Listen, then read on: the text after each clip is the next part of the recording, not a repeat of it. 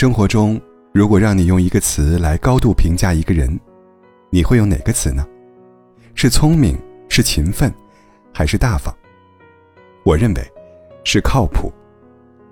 我特别认同股神巴菲特说过的一句话：“靠谱，是比聪明更重要的品质。”与靠谱的人相处，踏实又安心；与不靠谱的人交往，是对时间和生命的极大浪费。靠谱，是对一个人能力和人品的最高肯定。语言学家王立增说：“泼妇骂街，往往口若悬河；走江湖卖膏药的人也能口若悬河。然而，我们并不承认他们会说话。说话是最容易的事。”随便张嘴就可以，说话也是最难的事。因为一句能让人信服的话，并不在于语势滔滔不绝、辞藻华丽，而更在于是否真诚。宋代诗人晏殊以说话真诚著称于世。他参加科举殿试时，晏殊看过试题后说：“陛下，十天以前我已经做过这个题目了，草稿还在，请陛下另外。”出一个题目吧。宋真宗见晏殊如此真诚，感觉他很可信，对他大为赞赏。任职期间，每逢节假日，京城的大小官员经常吃喝游乐，夸夸其谈，而晏殊总是在家里读书习文。宋真宗知道后，点名要晏殊辅佐太子。晏殊真诚靠谱，又有才华，官拜宰相。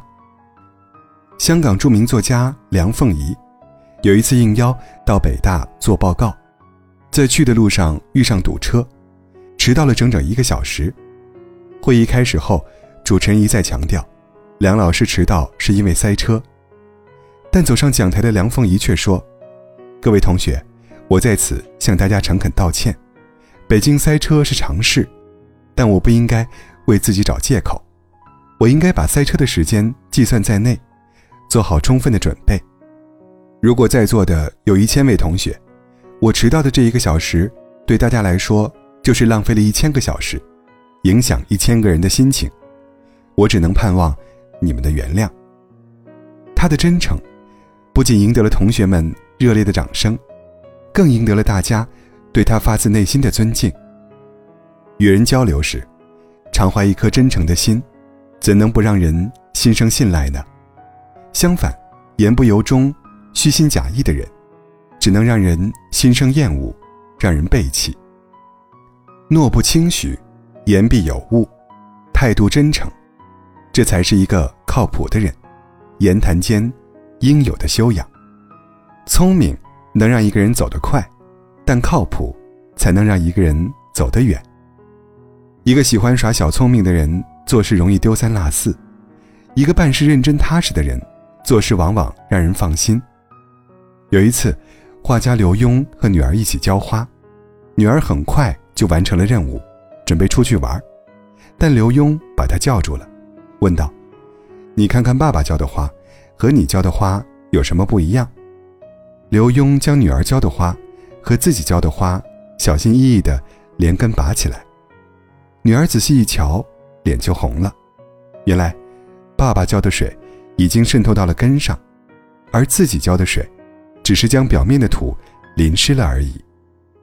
刘墉语重心长地教育女儿：做事不能做表面功夫，一定要做到彻底，做到根儿上。做人也该成为一个有责任心、有担当、可靠的人。我听过这么一个故事：一户人家聘请了一位老石匠，修盖自家的房子，户主远远注意到。老石匠在砌墙时十分用心，一丝不苟，但耗时太久，进度太慢。他走到老石匠面前说道：“老人家，用这些大的石头砌，不是会做得更快吗？”老人回答说：“是的，我是要把它砌得好看、坚实、经久不坏，所以不在乎速度的快慢。这些小石块，要一块一块砌结实，才能支撑住那些大石头。如果贪图快，而撤去这些小石块，大石块没有了支撑，不久后也会垮塌。雇主听后，笑着点点头，放心的走了。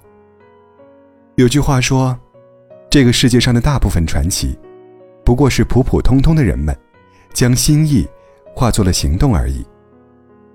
一个人最大的能力，不是拥有夸夸其谈的口才，而是兢兢业业的把事情做好。人生路上，我们要与靠谱踏实的人同行，才能登上人生最高的山峰。李嘉诚说：“真正交朋友要找靠谱的人，聪明的人只能聊聊天。什么叫靠谱？有人曾做过一个精辟的定义：处处有交代，件件有着落，事事有回应。一个人值不值得交往，能不能相处长久，往往取决于他有多靠谱。老家有位表哥，他有个朋友开了一家装修公司，平时这个朋友。”总是一副热情的样子，和大家称兄道弟，经常说：“大家有什么需要帮忙的，都可以来找他。”去年表哥新房要装修，自然想到了这位朋友。对方侃侃而谈，很快拿出设计方案。表哥一看正合心意，就迅速和他签订了合同，交了定金。等到真正开始施工后，表哥才发现根本不是那么回事。